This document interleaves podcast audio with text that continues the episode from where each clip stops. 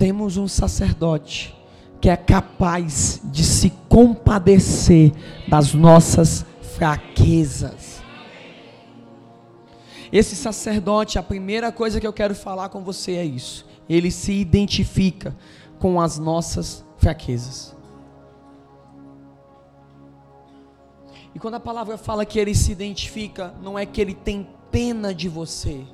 Diga para diga a pessoa que está do seu lado: Jesus se compadece, mas não é cúmplice. Consegue entender? Se compadece, mas não é cúmplice.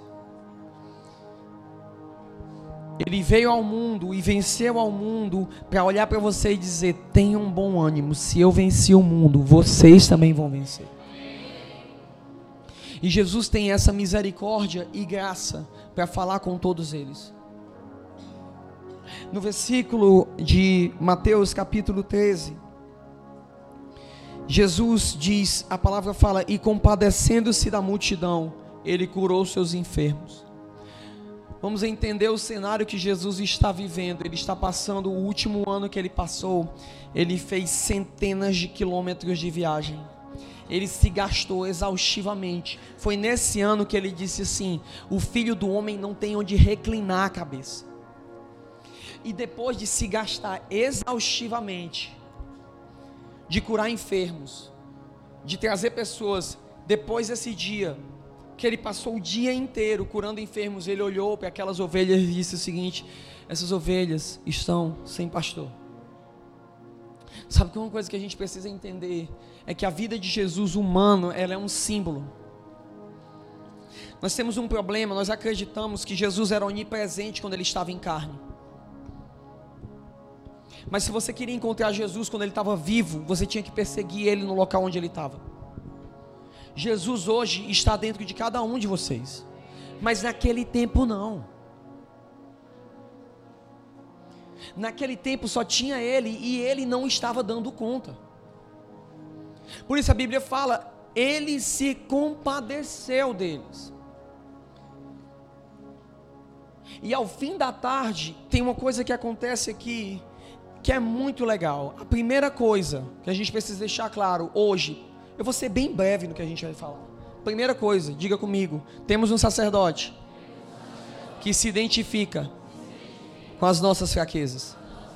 Você está passando por debilidade, você está passando por fraqueza, você está passando por luta, você está passando por necessidade, você está passando por perrengue. Não se preocupe, temos um sacerdote que se identifica com sua fraqueza. E não só se identifica, como também vai te dar a capacidade de vencer essas fraquezas em nome de Jesus. Diga comigo, segunda coisa. É necessário para um discípulo de Jesus. Vamos lá, é necessário para um discípulo de Jesus se identificar com as fraquezas do próximo. Lembram-se, líderes, de um treinamento que eu falei ontem? Hoje é a segunda parte. A primeira coisa é Jesus se identifica, isso é fácil. Agora a segunda coisa é um discípulo de Jesus, ele precisa se identificar. E aqui, depois de ter um ano caminhando com Jesus, a gente começa a ver um grau de maturidade na vida dos discípulos. Porque os discípulos chegam com um discurso muito coerente, e é verdade. Eles chegam com cuidado. Essa liderança de Jesus já estava desenvolvendo. Esses líderes que Jesus estabeleceu, eles chegam para Jesus e muito sobriamente eles falam: Jesus, tá tarde. É bom liberar o pessoal, porque vai ficar de noite e esse povo todo para comer. Porque a Bíblia relata 5 mil homens. Mas detalhe, na contagem judaica só se contam homens, não se contam mulheres nem crianças. E os homens que são contados são homens adultos. E geralmente, dentro do judaísmo, o homem só é considerado adulto quando ele forma família e tem filhos. Logo, se eram 5 mil homens e homens adultos, existiam 5 mil esposas. Só aí nós já vamos para 10 mil pessoas. E se um homem adulto tinha que ter família, vamos colocar uma média de dois filhos, nós já temos 30 mil pessoas naquela reunião. 30 mil pessoas. E os discípulos chegam de uma forma muito coerente e dizem assim: Jesus, nós não temos. O que é que Jesus faz? Jesus olha para eles e diz o seguinte: dá-lhes voz de comer. Aqui está a chave: dai-lhes voz de comer. E isso precisa ecoar na sua mente. Preste atenção. Imagina agora a liderança de Jesus. Eu não vou nem botar a liderança de Jesus, que eram 12, não. Vou botar a coordenadoria da Casa Amarela, que não chega a 30. Imagine agora 30 mil pessoas e eu chegando para vocês dizendo: dá-lhes voz de comer. 30 mil. Menino com fome. O que Jesus. Não, vocês estão com cara de pastel aí, mas para para pensar. O que é fazer evento um sobrevivente que tem 250 pessoas para comer? Eu estou falando de 30 mil. 30 mil. A minha esposa já começou a passar mal ali. 30 mil pessoas necessitando de comida. Por que Jesus fez isso? Esse papo soa como um papo de retardado, né? Tipo assim, Jesus deu uma evasiva. Evasiva, Pikachu, tá entendendo? Tipo assim, Jesus, o BO é esse. Aí Jesus vem né, ainda fala o DAI, DAI, né? Que o DAI deixa o negócio mais, mais católico, assim, mais, mais bonito, né? Assim, mais, mais, mais forjado numa língua mais bonita. Dá-lhes voz de comer. Pinóia nenhuma, Jesus, tá doido? Dá-lhe voz de comer, eu vou fazer o quê? Eu vou ter que contratar o, o, o restaurante um real que tem lá na, no centro? para dar comida para esse povo. Já imaginou o buffet, Jesus? Só para fazer a fila aí, Jesus vai terminar 10 horas da noite, se começar 5 horas da tarde. Gente, a gente fazia é, janta, jantar o pessoal nas ruas. Uma vez a gente, o Alessandro teve a besteira de fazer um lá em, em, em Juazeiro do Norte. Pensa, Canidé, Canidé. Rapaz, mas era gente virando gente, pelo amor de Deus. E era gente, era gente, era menino, era cachorro, era macaco, era, e era tudo de gente chegando. E aquela fila nunca mais se acabou na história da humanidade. E a comida dando. E, e, eu vendo Jesus fazendo um milagre, multiplicando ali, ó. Multiplicando. E dando, e tome, e tome. E era Romero chegando, era Romero, depois era feira, depois era padre, e era todo mundo chegando, e comendo, e comendo, e comendo. E nós lá. Que tempo maravilhoso, que coisa maravilhosa foi aquilo que nós fizemos lá em Canidé, foi muito, muito fantástico. Mas o que, é que eu estou querendo dizer para você? Por que Jesus fez isso com eles? Qual era o ambiente que Jesus estava anterior? E qual era o último ano de Jesus? Era um ano de identificação. Só que os discípulos ainda não tinham pegado esse feeling de identificação. Aí Jesus olha para eles. Talvez eu faça o pessoal do social media sofrer agora. Joga luz no pessoal. Tá bom? Mas a conversa de Jesus foi essa, ó. Sai daqui do monte. Sai daqui de onde você está. Vai procurar o que dá de comer para eles. O que Jesus estava fazendo era isso, ó. Sai da plataforma. Começa a olhar as pessoas nos olhos. E eles começaram a andar por entre o povo. E sabe qual é uma coisa? Quando você começa a olhar nas pessoas, quando você começa a sentar e conversar com elas, começa a ver uma coisa chamada identificação. Jesus estava gerando uma coisa chamada identificação. Jesus estava gerando uma coisa que era conhecer a dor do outro palavra misericórdia vem do latim misericardius, que significa sentir a dor do coração. Quando alguém tem misericórdia de outra pessoa, é porque ela está sentindo a dor do coração daquela pessoa. Segunda-feira eu fui batizado num sentimento de misericórdia para com essa casa. Hoje, numa casa com mais de 300 pessoas, é complicado sentar com todo mundo. Por mais que eu queira, por mais que na, no domingo eu estar na pracinha como eu vou estar hoje à noite com todo mundo. Eu não tenho como estar, mas eu tenho meus líderes. Eu tenho pessoas a qual tenho derramado meu coração. E eu faço questão de ouvi-los para saber como está o coração do povo. Essa semana, conversando com a líder, sabe, eu tive essa sensação de dar-lhe voz de comer conversando com uma líder, parando para ouvir, eu comecei a ver em síntese o que é a espinha dorsal dessa casa. A espinha dorsal dessa casa não é o nosso louvor, não é o nosso social media. A espinha dorsal dessa casa não é, sabe, os pastores ou coisa e tal. Mas existe uma espinha dorsal a qual essa casa tem caminhado e sustenta. São nossos grupos de discipulado. São nossos open house, que é onde nós paramos e olhamos nos olhos e sentimos a misericórdia. Conversando com uma líder essa semana, ela chorando, me compartilhando, pastor, eu cuido de três irmãs. Alguns com mais de 50 anos, que passaram por abusos na sua vida, que foram abusadas, molestadas sexualmente desde criança. Desde criança.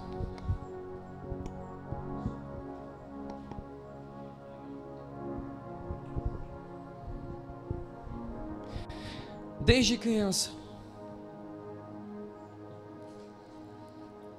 Pessoas que não sabem mais que foram roubadas a sua identidade.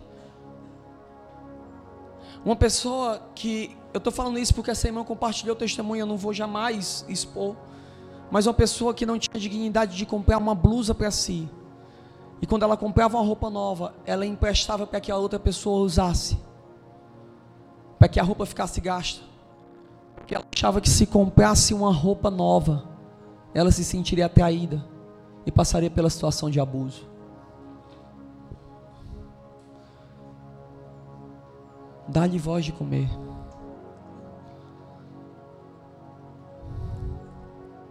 Dá-lhe voz de comer. Jesus estava dizendo: anda no meio deles, vê quais são as necessidades deles, vê quais são as debilidades deles. Quando os discípulos voltam, ah, eles voltam diferentes. Eles viram qual eram as razões. Eles viram qual eram as dificuldades. E eles voltam com cinco pães e dois peixes.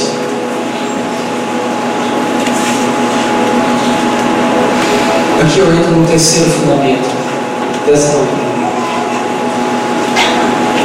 Nunca tem a ver com o que você tem, mas com quanto você está disposto a contribuir. E eu não vou falar de dinheiro, nem vou pedir seu dinheiro, pode ficar em paz. Mas tem a ver com qual é a sua capacidade de criar empatia com quem está precisando. Semana que vem nós vamos abrir novos open house. E a questão é: até qual inferno você descerá para salvar uma alma? Jesus desceu e não esqueceu ninguém para trás.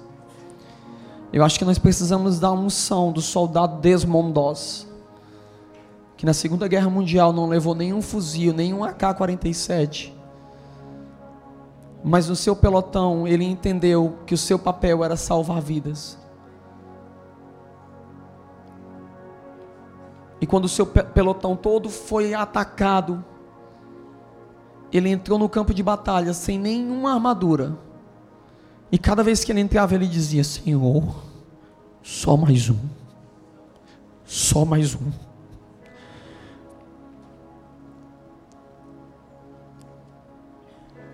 E um homem sozinho salvou mais de 60 vidas, recebendo a mais alta honraria do exército americano, sem atirar uma bala. Jesus hoje está gerando a misericórdia do coração dele no seu coração. E a gente precisa entender que os open houses e os grupos de discipulados não são simplesmente um local onde nós nos reunimos e conversamos qualquer coisa, mas é um local onde nós dizemos só mais um. Não tem a ver com quanto você tem. Mas teve um menino que disse: Eu tenho cinco pães e dois peixes. Para aquele menino, talvez ele ia alimentar uma pessoa, mas aquilo foi o suficiente para resolver o problema de uma multidão. Talvez você está aqui hoje, talvez você tenha sede por ganhar almas, a Bíblia diz: quem ganha almas sabe o é. Talvez você olhe para você, mas eu sou cheio de falhas. Não tem a ver com o quanto você tem, mas com a capacidade que você tem de contribuir. E se você quer salvar vidas, você é uma pessoa extremamente importante para o que Deus quer construir nessa era. Você precisa começar a pedir o espírito de Desmondó sobre você quando você estiver no seu, no seu trabalho, Senhor, me dá mais um, me dá mais um, me dá mais um da minha rua. O que, que eu posso fazer para beneficiar uma geração?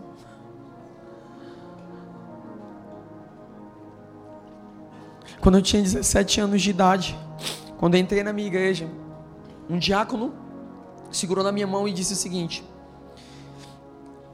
pelo abrir e fechar da sua boca, ou muitos vão morrer, ou muitos vão viver. Eu tinha 17 anos, eu não entendia nada da vida, eu só entendia uma coisa: se depende de mim, não vou morrer. Eu me ajoelhei naquele banco e chorei e disse: Não vou morrer, não vou morrer, não vou morrer. Passaram-se já 17 anos desde aquele dia e não morreram. Não morreram. Você está aqui, não morreu, não morreu. Eu quero finalizar hoje contando uma história de uma menina que ela me influenciou bastante e o seu nome era Mary Jones. Ela era do país de Gales.